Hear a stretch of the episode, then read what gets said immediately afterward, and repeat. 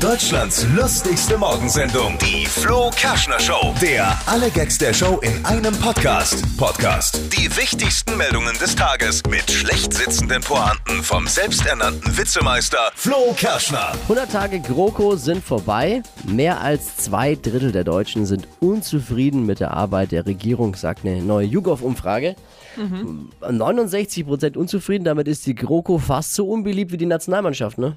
So.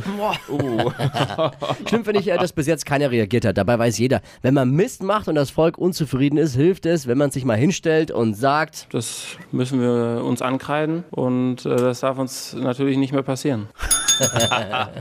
Oh, was war gestern los wieder bei der Fußball-WM? Debakel Argentinien geht mit 0 zu 3 gegen Kroatien unter, ist damit fast raus.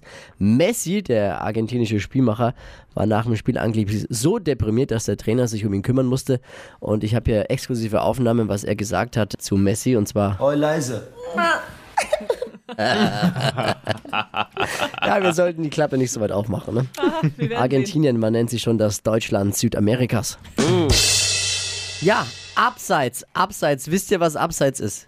Könnt ihr Abseits erklären? Daniel B., Marvin Flaschmann, ihr habt keine Ahnung. Nein. Nein, weil ihr einfach keine Ahnung vom Fußball habt. Ich habe Wenig. Abseits zum letzten Mal. Ich hatte gestern Abend mit einer Freundin wieder die Abseitsdiskussion. Nämlich also zum letzten Mal, damit es auch wirklich alle verstehen. Oh ja.